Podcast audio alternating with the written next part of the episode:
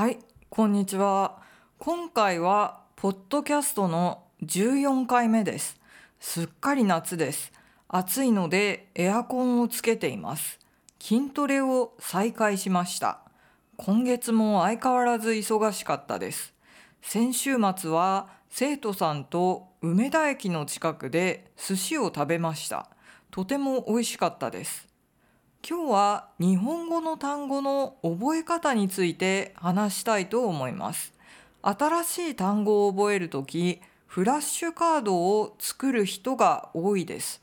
しかし、フラッシュカードの単語が完全にランダムだと覚えるのが大変です。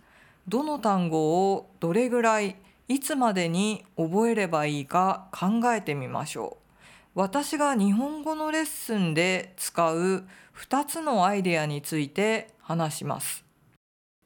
1つ目は教科書の単語を覚える方法です。日本語の勉強で教科書を使っている場合はこの方法がいいです。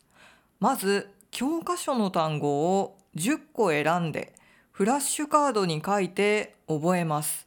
1週間後フラッシュカードの日本語だけを見てその単語を使って文章を作ってみます。単語の意味を思い出せないときは辞書じゃなくて教科書を見ます。教科書の日本語の文章だけを見て単語の意味を思い出せるかチェックしましょう。二つ目はよく使う単語を覚える方法です。日本語のレッスンでよく会話をする場合はこの方法がいいです。まずレッスンで使った単語を10個選んでノートの同じページに書いて覚えます。1週間後単語の意味だけを見てそれを日本語で何というか思い出してみます。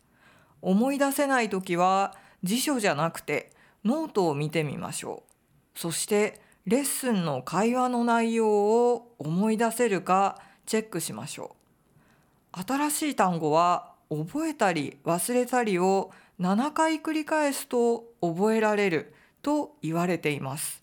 はい。じゃあ今日はこんな感じで終わりたいと思います。